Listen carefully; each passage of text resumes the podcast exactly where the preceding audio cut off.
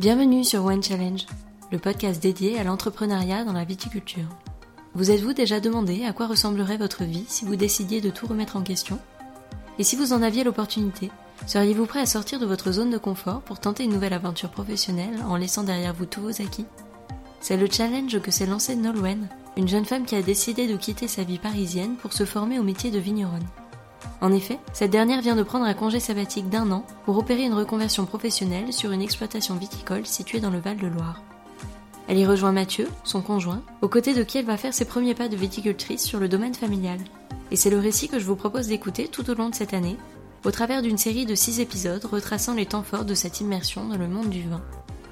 Vivez cette expérience entrepreneuriale de l'intérieur, aux côtés de cette jeune femme dynamique, curieuse et attentive, qui se nourrit des échanges bienveillants qu'elle a avec ses pairs pour apprendre, découvrir et progresser auprès de Mathieu, viticulteur passionné qui va la guider dans cette nouvelle voie professionnelle. Cette année, Nolwenn partagera avec nous son ressenti, ses impressions sur son quotidien d'apprenti vigneronne, ses joies, ses doutes, ses envies et ses projets d'avenir.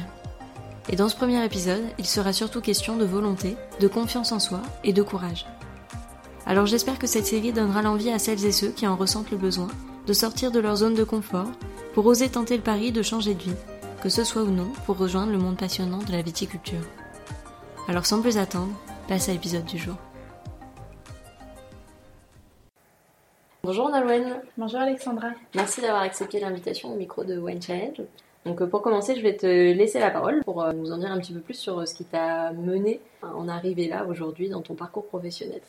Alors, moi j'étais dans le marketing de l'édition, dans un grand groupe. Voilà, j'avais ma vie à Paris, ça faisait 10 ans que j'habitais à Paris. Et au fur et à mesure des rencontres, j'ai rencontré mon compagnon qui est vigneron, donc en Centre-Val de Loire. C'est principalement l'élément déclencheur qui m'a fait un peu changer de vie. C'est aussi le fruit d'une réflexion parce que cette rencontre est arrivée à un moment de ma vie où je me rendais compte que dans mon métier qui me plaisait beaucoup, j'avais quand même des choses qui me manquaient, notamment un contact avec la nature, une idée un peu euh, d'entreprendre en fait des choses pour moi, parce que quand on travaille dans un grand groupe, on a beau donner tout ce qu'on peut, euh, il y a toujours des, des freins sur lesquels on n'a pas forcément la main. Et à l'époque où j'ai décidé de prendre mon congé sabbatique, je me posais des questions justement sur ce que j'avais vraiment envie de faire euh, plus tard. Et en fait, avec une collègue, on rigolait souvent, on avait des idées euh, pour monter notre boîte. Euh, elle avait beaucoup d'idées. Et moi, j'étais souvent, j'avais moins les idées, mais j'avais envie d'entreprendre quelque chose, mais je ne savais pas forcément quoi. Et donc cette rencontre avec Mathieu, mon compagnon, est arrivée vraiment à, point nommé parce que euh, ça, représentait tout ce dont j'avais envie. Un contact avec la nature, euh, entreprendre, et mon, rapport avec le monde du vin, bah, ça c'est assez culturel aussi, c'est quelque chose dans ma famille, euh, on a toujours appris les choses du vin, bu du bon vin à table, j'ai en plus un oncle par alliance qui est vigneron aussi en Alsace. Et donc ça, en fait, euh, ma rencontre avec Mathieu, ça a été vraiment le point d'orgue de tout. en fait, je me suis dit, bah, ça y est, c'est logique, c'est ça, c'est ce que je veux faire. Tu as eu l'impression de trouver ta place quand tu as rencontré Mathieu, donc tu, vas rejoindre sur le domaine. Ça t'a donné euh, cette impulsion pour changer de vie, en fait? Oui. Est-ce que si tu n'avais pas rencontré un vigneron, tu aurais eu cette envie, toi, d'aller vers le monde du vin ou pas forcément? Je pense pas forcément vers le monde du vin. Ouais. Euh, enfin, en tout cas, j'y pensais pas. J'y pensais pas du tout. Mais c'est euh, justement en rencontrant Mathieu, donc avant même de prendre cette décision-là, tous les week-ends j'étais sur l'exploitation, toutes mes vacances je posais mes congés, j'allais aider Mathieu, faire des salons ou aux vignes ou en, cuverie. Et, c'est ça vraiment qui m'a qui m'a décidé à prendre mon congé sabbatique justement. Et je me suis dit bah ouais en fait c'est ça que je veux faire. Et donc, si on remonte un petit peu le temps, euh, est-ce que tu peux nous en dire un petit peu plus sur ton parcours, enfin sur euh, comment déjà tu en es arrivé à travailler à Paris, euh, qu'est-ce qui te, qu'est-ce qui te motivait aussi quand tu, as quitté tes études, quelles études tu as fait? Alors moi, j'ai grandi, j'ai ma famille qui est en Bretagne, mais j'ai grandi en banlieue parisienne. J'ai fait des études, voilà, jusqu'au bac, j'étais plutôt bonne élève, tout se passait bien. Je voulais être professeur des écoles. Donc après le bac, j'ai entamé une licence de lettres. Et finalement, euh, le schéma euh, de, l'université ne m'a pas forcément convenu. Et j'ai tout de suite senti le besoin que j'avais besoin de quelque chose de, de plus professionnalisant, de plus concret, malgré le fait que j'adorais les études, j'adore la littérature, j'adore encore lire mais j'avais vraiment besoin de quelque chose de concret. Donc là, j'ai déjà fait un virage euh, à, 180 degrés. J'ai entamé un BTS euh, en alternance, en assistanat de manager. Donc ça m'a permis de mettre un premier pied un peu euh, dans l'entreprise, dans, le management, la communication. Et le fait de le faire en alternance en entreprise, donc une semaine à l'école, une semaine en entreprise, ça m'a vraiment permis de voir que c'était quelque chose qui me convenait parfaitement en fait, ce schéma-là. Donc j'ai ensuite continué une licence en management de projet un peu plus axé marketing, toujours en alternance. Donc j'ai pu à la fois me faire une expérience professionnelle et continuer mes études. Et j'ai terminé par un master en communication et marketing. Ensuite, euh, ben, à la fin de mes études en alternance, j'ai tout de suite trouvé un, CDI donc dans ce grand groupe d'édition. J'ai commencé à travailler, euh, voilà, j'ai eu euh, petit à petit des responsabilités, je m'épanouissais vraiment dans mon poste. Mais au bout de 4 ans, donc ça fait, ça fait, ça fait 4 ans là que je suis sur mon poste euh, actuellement, je, voilà, je me suis dit que bah, peut-être que je voulais voir autre chose et, et sortir aussi de... J'ai toujours dit que j'adore Paris, mais j'ai toujours dit que je pourrais pas y rester toute ma vie et fonder une famille et voilà. Au final, là, euh, j'ai pris mon congé sabbatique, ça, ça, faisait 10 ans que j'étais à Paris et je me suis dit, ben 10 ans, c'est bien voilà, euh, j'ai vécu plein plein de choses à Paris, j'ai pu profiter euh, de la richesse culturelle de Paris. Et maintenant, euh, je, veux faire autre chose. tu sentais le besoin qu'il fallait passer un cap et qu'il y avait une autre aventure à mener en fait. Mm. Et comment t'es venue l'idée de prendre un congé sabbatique? Parce qu'en France, je pense qu'à l'étranger, on en entend peut-être un peu plus parler, mais en France, on, connaît le mot, mais on ne sait pas forcément ce qui se cache derrière et ce que ça peut impliquer? C'est ça. Et puis, il est assez connoté ce mot-là, congé sabbatique. On pense que c'est prendre un an pour aller faire le tour du monde. Oui, aussi. Comment m'est venue l'idée? Eh bien, c'est une collègue euh, qui remplaçait un collègue lui-même en congé sabbatique. Et en fait, en discutant euh, lors d'une pause déjeuner, euh, je me disais bon bah voilà, j'ai rencontré Mathieu, le monde du vin m'attire de plus en plus. Qu'est-ce que je pourrais faire? Voilà, sans, sans y aller sur un coup de tête, parce que je veux quand même réfléchir les choses et changer de vie, c'est pas anodin. Et elle m'a dit, cette collègue, elle m'a dit mais pourquoi tu prendrais pas un congé sabbatique? Alors j'ai dit, bah, bah, attends, un congé sabbatique, euh, déjà, euh, bon, j'ai que 28 ans, euh, un congé sabbatique, il faut avoir travaillé presque toute sa vie pour pouvoir faire ça. Et puis en plus, je sais pas exactement quelles sont les modalités. Bon, alors je me suis renseignée. Et là, j'ai vu que effectivement, il fallait avoir travaillé plus de 6 ans, dont 3 ans dans la même entreprise, pour avoir le droit à ce congé. Et bah moi, ça faisait, avec mes contrats en alternance, en fait, mon expérience professionnelle, ça faisait plus de 6 ans que je travaillais, dont 3 ans en CDI dans la même entreprise. Donc je me suis dit, mais en fait, euh, c'est tout, à fait, tout à fait possible. Donc euh, pendant le congé sabbatique, on n'est pas rémunéré. Donc après, il fallait que je trouve d'autres solutions euh, voilà, pour, pour mener à bien mon projet. C'était assez naturel pour toi d'oser faire ça? Parce qu'à un moment, tu as, quand même eu des doutes Ou est-ce que c'était fluide et tu te dis, bah non, en fait, je peu de risques au final. Si ça marche, mm. bah, ok, tant mieux. Si ça marche pas, je peux récupérer mon poste dans un an. Non, c'était vraiment pas du tout naturel. Le congé sabbatique m'apporte cette sécurité-là, de me dire, bon bah, voilà, si ça marche pas, je peux récupérer mon, mon poste. Mais l'idée aussi, c'est d'y aller à fond dans mon projet. Et hum, en fait, j'ai demandé assez tôt euh, mon congé sabbatique à mon employeur. Et à partir du moment où j'ai eu l'accord, où on m'a dit, bon bah ouais, ok, que je pensais pas si facile en plus, là j'ai eu vraiment six mois pour me dire, euh, bah, pour préparer mon année. Et, hum, et là, ça a été une période, en fait, finalement, de doute, parce que je pensais pas à la réponse si rapide. Et je me disais, j'ai fait même un, gros travail aussi sur moi-même en me disant, bah, est-ce que c'est vraiment ça que je veux? Est-ce que je prends pas trop de risques? Est-ce que...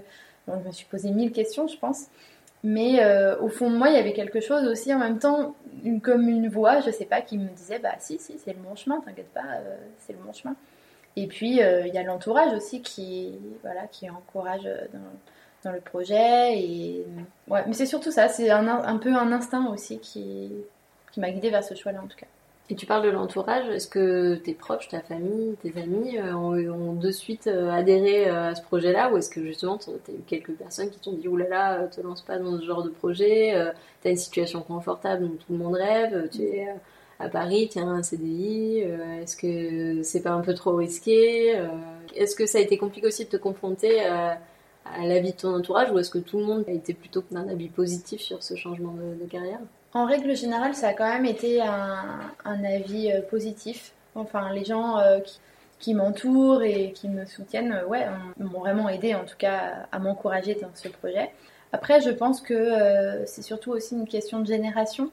Peut-être que les plus anciennes générations ont eu tendance à me dire bah quand même fais attention. Euh, c'est vrai, j'ai un poste établi, une situation établie, j'ai fait des études euh, en marketing, c'est quand même un bac plus 5. Euh, je, peux aspirer à d'autres postes ou même voilà des évolutions de carrière. Mais bah, c'est vrai que c'est revenir complètement faire un peu page blanche et puis rentamer un nouveau projet. Puis en plus le voilà le, le monde du vin, c'est quelque chose qui attire et finalement je me suis rendu compte en disant bah voilà même avec des collègues, moi je vais faire ce projet-là. Et il y a eu beaucoup d'enthousiasme autour de ça et beaucoup de personnes qui me disent ah, euh, j'aurais, j'aurais adoré euh, faire ça, j'aurais adoré avoir eu le courage euh, de me lancer un jour et, travailler la vigne et travailler dans le vin. Donc ça c'était encore plus porteur justement pour moi. Je me dis ah ouais en fait c'est vrai que c'est, un, un, projet génial, je, je veux vraiment me lancer. Et tu parles de courage. Est-ce que toi, tu t'estimes comme quelqu'un de courageux ou au contraire, pour toi, c'est une notion qui s'applique pas forcément à ce changement de vie parce que c'est motivé par une réelle envie? Tu penses que c'est pas forcément un acte de courage que de faire un trait sur son passé professionnel, entamer autre chose, euh, partir d'une page blanche? Il faut une certaine forme de détermination. Après, du courage, je sais pas, je me sens un peu portée par, euh, par quelque chose. Euh, et quand même, des fois, ce, mettre un peu un coup de pied aux fesses. voilà, faut se dire, bah si, si, tu sens que c'est le bon choix au fond de toi, donc euh, vas-y. Et est-ce qu'à un moment, tu t'es posé la question de te dire, euh, ça va être compliqué parce que justement, tu n'as pas le bagage théorique pour t'engager dans un tel projet? Est-ce que ça a été euh, un moment, un doute peut-être qui, t'aurait fait basculer à te dire, je vais pas m'engager là-dedans parce que ça va être trop compliqué, je, je connais pas le monde du vin je connais pas les techniques, je mm. connais pas le vocabulaire. Ça, c'est pas quelque chose qui m'a fait fondamentalement peur parce que moi, j'adore apprendre. Je suis vraiment très curieuse. Et ben, tout de suite, euh, j'ai. En plus, j'ai eu la chance euh, dans le groupe d'édition euh, dans lequel je travaillais d'avoir aussi accès plus à des ouvrages un peu plus techniques justement sur le vin. Donc, j'ai tout de suite ouvert, ouvert les livres. Euh, j'ai suivi un MOOC pendant six semaines. Avant le premier jour de mon congé sabbatique, euh, voilà, j'ai préparé un peu le terrain. Et puis, ben, il y a Mathieu qui m'apprenait, euh, voilà, tous les jours, même par téléphone, quand on ne voyait pas la semaine. tous les soirs, on était au téléphone. il me racontait tout ce qu'il faisait et comment et pourquoi. Et puis moi, je pense que je lui ai posé mille questions, voilà, sur tout. Donc ça, le fait de ne pas avoir de bagage ou de connaissances techniques précises, c'est sûr que euh, ça, peut être euh, un handicap, mais à partir du moment où, je pense, hein, à partir du moment où on est curieux et on a envie d'apprendre, euh, ça permet de, dépasser cette barrière. Et est-ce que tu t'es pas aussi à un moment posé la question de comment tu, allais pouvoir trouver ta place sur un domaine familial qui est déjà établi depuis plusieurs générations? Est-ce que ça allait pas être compliqué d'arriver en ne sachant pas faire les choses? Est-ce que tu as eu peur aussi du regard des autres, du jugement qu'on aurait pu poser sur toi à ce moment-là? Oui, plus euh, sur le domaine, non, parce que je connaissais déjà euh, euh, la famille de Mathieu et les gens qui sont sur le domaine et ils ont toujours été, même avant que mon congé sabbatique démarre, ils ont toujours été bienveillants. Donc ça, non, je me suis dit justement, au contraire, je pense qu'ils pourront m'expliquer et ils auront l'envie de m'expliquer les choses. Après, oui, j'avais un peu peur d'être vue euh, bah, voilà, comme une novice euh, aux yeux euh, des, d'autres amis, d'autres amis vignerons ou de l'entourage en fait un peu plus lointain, mais de la profession en fait, plutôt de la profession. Mais en fait, là déjà, je me rends compte que en rencontrant l'entourage de Mathieu et, et ben non, en fait, c'est un monde assez accueillant. Tu te mets pas trop la pression au quotidien justement par rapport à ça? Comme j'écoute et j'observe beaucoup, il y a eu des moments, euh, des conversations aussi avec des vignerons justement, où quand ils parlaient entre eux, avec moi, sans, forcément m'exclure hein, d'ailleurs, mais en disant, je pense qu'ils se disaient, bon bah elle doit pas trop comprendre de quoi on parle. Et, et je, je sais pas, une fois j'ai dû rebondir euh, sur une conversation en disant, ah bah oui, ça c'est, en parlant d'un terme technique, je ne me rappelle plus exactement. Et en fait la personne en face s'est dit, ah bah oui, en fait, euh, elle, elle a suivi la conversation, elle connaît, elle sait de quoi on parle. Je pense que les gens voient quand quelqu'un est intéressé et se pose des questions, et, ou même par exemple, je n'ai pas forcément peur de poser des questions quand ça parle très technique ou, voilà, des, mots très particuliers voilà, en immunologie par exemple, il y a des choses assez spécifiques, et ben, je, dis ah ben, ça c'est quoi et, et, en fait je me rends compte qu'en général les personnes aiment justement expliquer ce que c'est et aiment partager.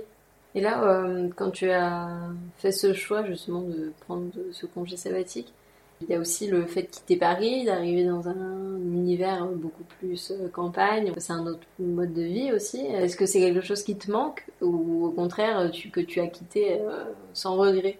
La transition euh, quand même, a quand même été moins difficile que ce que je pensais. Un peu brutale, mais moins difficile. Parce que aussi j'ai eu six mois psychologiquement pour me préparer et techniquement aussi.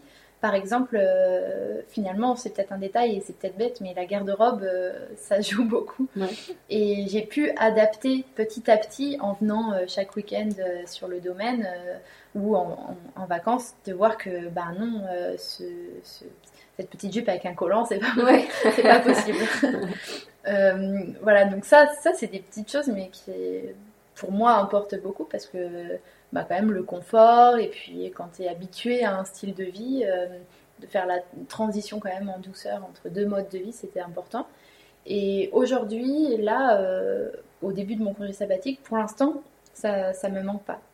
Les amis me manquent. Bon, on n'est pas très loin de Paris. Euh, il suffit d'un peu d'organisation pour remonter. Et puis maintenant, avec les nouvelles technologies, les réseaux sociaux, en plus, ils peuvent voir un peu au jour le jour ce que je fais aussi. Après, c'est vraiment une question d'adaptation le changement de vie, et c'est un changement d'habitude, un changement de rythme. Alors le changement d'habitude, bon, c'est ce qui a été le moins difficile pour moi. Je me dis au contraire, euh, je découvre de nouvelles choses.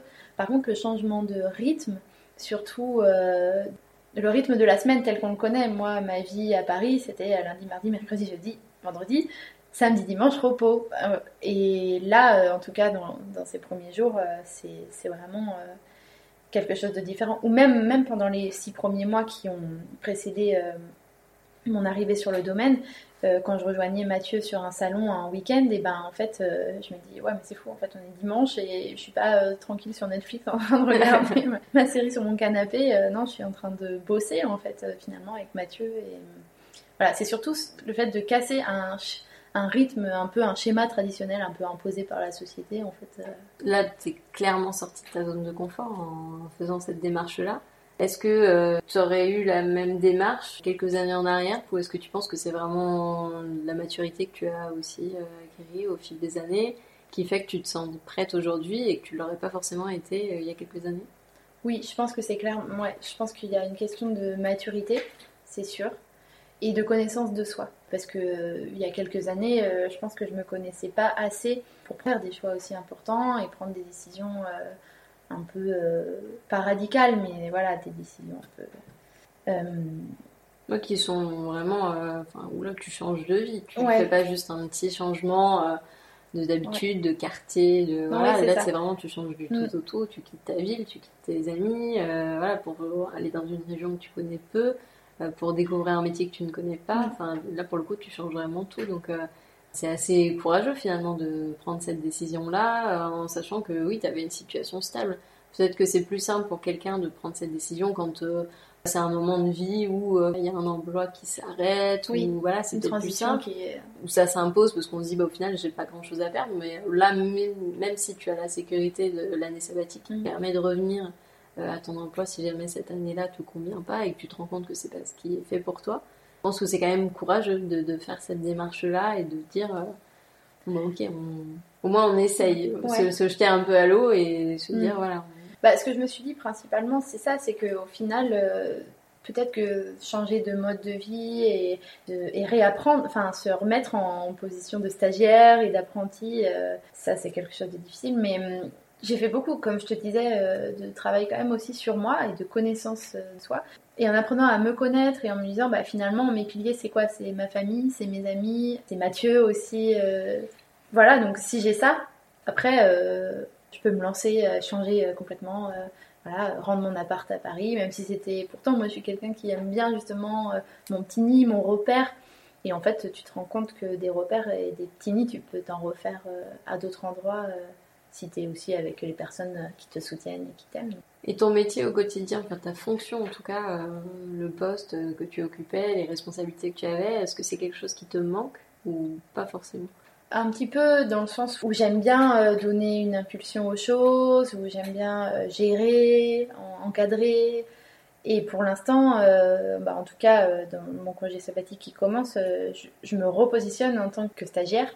Et donc, j'ai pas du tout, je, même je peux pas, j'ai pas les capacités ou les connaissances pour donner des impulsions et, donner des directions. Ça me manque pour l'instant, mais j'ai fait le choix de mettre ça entre parenthèses pour me repositionner en, tant qu'apprenti et, réapprendre. Et si tu te remets euh, le jour où tu as, par exemple, je sais pas, des, fois c'est des gestes un peu anodins, mais il me reste en tête, par exemple, le jour où tu as rendu les clés de ton appartement à Paris. Euh, si tu te remets à ce jour-là, euh, quelles ont été tes pensées à cet instant-là précis Qu'est-ce que tu t'es dit? En fait, je me souviens très bien parce que quand j'ai, c'est pas le jour où j'ai rendu mes clés, c'est le jour où j'ai donné mon préavis et où j'ai été mettre ma lettre à la boîte aux lettres. J'ai même carrément pris un boomerang de, ah ma lettre qui partait dans la boîte aux lettres sur Instagram. Et, et là, euh, ouais, je me suis dit, euh, bon, bah, ça y est, les dés sont jetés. Ça a été vraiment ça le, le déclencheur, euh, voilà, où je me suis vraiment rendu compte parce que au final, j'ai lancé tout le projet et. Mais je sais pas si je me rendais vraiment, vraiment compte. Et c'est au moment où j'ai mis ma lettre dans la, dans la boîte aux lettres que je me suis rendu compte et je me suis dit, bon, bah, ça y est, euh, voilà, c'est, il n'y a plus de retour arrière possible, euh, vraiment. Enfin, en tout cas, pas tout de suite. Bon, bah, c'est bon, on, y va. En fait, il y a eu une petite crainte, et puis tout de suite après, bon, bah, voilà, ça y est, nouvelle vie, hop, on démarre une nouvelle expérience. Plutôt confiante dans l'avenir. Ouais. ouais. Après, c'est pas un changement facile, mais je pense que vu qu'il est motivé par euh, un vrai désir d'apprendre et puis de rejoindre aussi ton conjoint, donc c'est pas plus simple parce que le, le choix est pas simple, mais c'est aussi peut-être plus rassurant de te dire que il y a au moins un repère, un pilier que tu ne perds pas et que tu vas retrouver et tu sais pertinemment qu'il va être euh, peut-être le plus important euh, dans cette euh, transition-là. Oui, c'est ça. Bah, c'est sûr que ça a été un peu ma condition quand même d'avoir Mathieu comme repère et puis c'est quand même le déterminant de, de, tout ce projet. Mais après, je veux, le faire, je, je veux faire ce projet aussi pour moi principalement. C'est sûr que sans Mathieu, ce serait différent et puis je pense pas que je l'aurais fait euh, sur un autre domaine viticole ou voilà. Ouais, ça c'est sûr que ça c'est ce côté rassurant et qui me permet aussi de me lancer à 100% euh, dans le projet et, et découvrir euh, le monde de la viticulture. Tu as eu à peu près, tu disais, six mois pour te préparer psychologiquement à ce changement, à te mettre en condition pour euh, la suite. Euh, est-ce que pendant ces six mois, il y a peut-être euh, une soirée ou un moment où tu t'es dit, oh là là, qu'est-ce que je fais Ça va pas du tout, on arrête tout et je vais rester là où je suis et ça sera bien comme ça? Oui, il y, a eu, il y a eu quelques fois pendant ces six mois, hein, peut-être deux ou trois fois, où vraiment je prenais conscience. Des fois, c'était peut-être le soir avant de m'endormir, ou tout à coup, je me disais, oh, mais, mais, mais, qu'est-ce que je fais? Mais pourquoi? Pourquoi je me lance euh, dans tout ça? Alors que oui, effectivement, j'ai tout, euh, j'ai tout pour être bien. Et puis, en fait, je me dis, ben, enfin, je me disais à ce moment-là, oui, j'ai tout pour être bien, mais je veux vraiment m'épanouir euh, autrement et apporter ma contribution à quelque chose qui me tient vraiment à cœur et qui sont en accord avec mes valeurs, en fait. Donc c'est sûr, j'ai eu des périodes de, gros doutes et après il y avait les copines aussi et la famille qui pour me dire bah non en fait Nolwenn tu nous en parles euh, tu nous en parles quand même assez souvent pour qu'on sache que c'est quelque chose qui te tient à cœur donc euh, c'est normal d'avoir des doutes. Bon quand on est en période de doute c'est difficile mais c'est là que l'entourage compte euh, pour nous rassurer aussi. Il y a un mot fort, tu finis ta bio Instagram justement en disant vivre. C'est un mot qui m'a interpellée quand euh, j'ai découvert ton compte, parce que je me, je me suis dit, euh, c'est une notion aussi qui est très dépendante de l'épanouissement euh, personnel et professionnel, bien sûr. Est-ce que tu, tu, pensais vraiment que tu avais conscience en tout cas que tu n'étais pas épanoui jusqu'au moment de rencontrer Mathieu, ou est-ce que c'est un, tu le savais déjà avant que tu avais besoin de changement, tu avais besoin de vivre autre chose? Je l'avais senti déjà avant, avant de rencontrer Mathieu. Mathieu, ça a été vraiment le, l'élément déclencheur, mais je le sentais avant, comme je te disais, euh, avec ma collègue, on, rigolait à s'inventer euh, des boîtes euh, qu'on créerait un jour.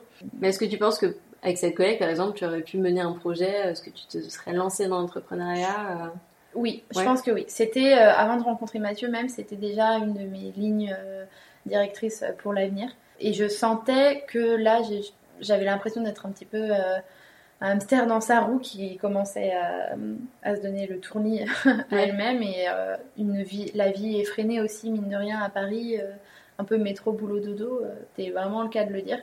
Voilà, je, je sentais que j'avais vraiment envie de d'entreprendre quelque chose. C'était et c'est ça en fait, je savais pas exactement quoi. Et pour toi, la, notion d'entrepreneuriat, euh, est-ce qu'elle est venue déjà depuis toujours ou est-ce que c'est c'est elle est venue un peu sur le tard du fait d'en parler par exemple avec ta collègue, même si mm. c'était peut-être sur le temps de l'humour euh? Je pense que c'est au fil de mes expériences professionnelles de le fait euh, d'avoir des idées ou de, de, se confronter des fois à des décisions qui sont pas les tiennes et euh, où tu te dis non mais là je sais, je le sens que c'est une mauvaise décision pour, euh, pour, l'équipe ou pour l'entreprise ou d'avoir ce côté un peu en disant bah, mais en fait moi je ferais pas comme ça. Et oui, puis en ayant en plus eu la chance de faire toutes mes études en alternance, j'ai pu aussi voir différentes entreprises. Donc j'ai toujours senti un peu ce, cette envie de, créer, euh, de créer quelque chose euh, en accord avec mes valeurs et qui soit utile. Euh. Mais par contre, j'ai toujours eu du mal, justement quand je lisais des articles ou quand j'écoutais des podcasts sur des entrepreneurs et des entrepreneuses, je me disais, ben ouais, mais c'est marrant parce que ces gens, j'ai l'impression qu'ils ils ont une idée vraiment en tête. Moi, je sens ça, mais je j'ai pas, j'ai pas l'idée waouh qui me permettra de me lancer à 100%. Alors que quand j'ai rencontré Mathieu, euh, là, je me suis dit, euh, ah ouais, attends, là, j'ai plein d'idées. Là, je crois que je sens que c'est exactement ce que, ce que j'ai envie de faire. Tu es au tout début euh, de cette aventure. On aura l'occasion d'en reparler dans les différents épisodes qui vont venir. Mais est-ce que déjà dès, le début, tu, plus les, jours passent et plus tu as d'idées ou est-ce qu'au contraire, tu essayes de te cadrer et de te dire non, je prends cette année-là pour apprendre et j'essaye de mettre un petit peu en retrait ce côté mm. entrepreneur que j'ai au fond de moi euh, essayer de le réfréner un peu parce que je suis pas là pour ça et je suis là déjà pour apprendre. Comment tu gères euh, ces deux aspects-là? C'est un peu les deux à la fois c'est sûr que euh, la base principale, c'est que là, je suis une apprentie et que de toute façon, je peux pas euh, cette euh, fibre entrepreneuriale, je peux pas la mettre en place puisque quand on connaît rien, c'est sûr qu'on peut rien mettre en place. Par contre, effectivement, avec Mathieu, on a plein d'idées, on, pense à plein de choses, on observe aussi et donc je voilà, je réfléchis un petit peu, je note les idées, mais par contre, effectivement, ça prend pas le dessus pour l'instant.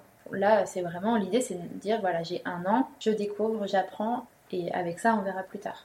Mais effectivement, les idées, elles viennent, c'est forcé. Quand, euh, quand déjà on a les pieds euh, sur le terrain, euh, il y a plein de choses qui viennent en tête, donc je note pour plus tard. Et quelle définition tu as toi de l'entrepreneuriat aujourd'hui?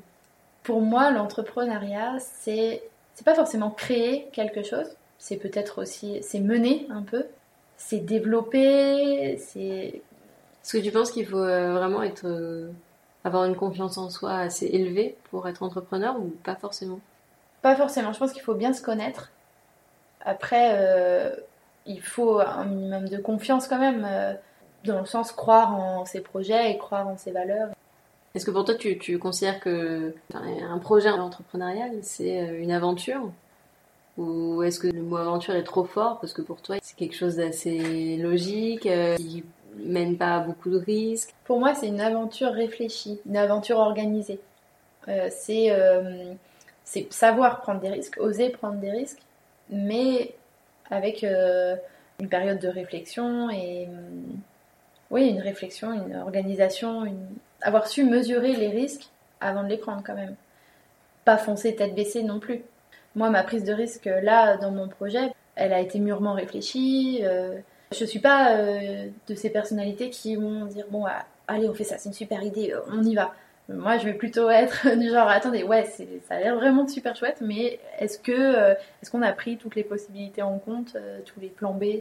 Voilà. Et pour moi c'est un peu ça aussi ma, définition de l'entrepreneuriat, c'est de croire en ses idées tout en essayant d'être assez objectif et de prendre en compte tous les risques qu'il y a autour.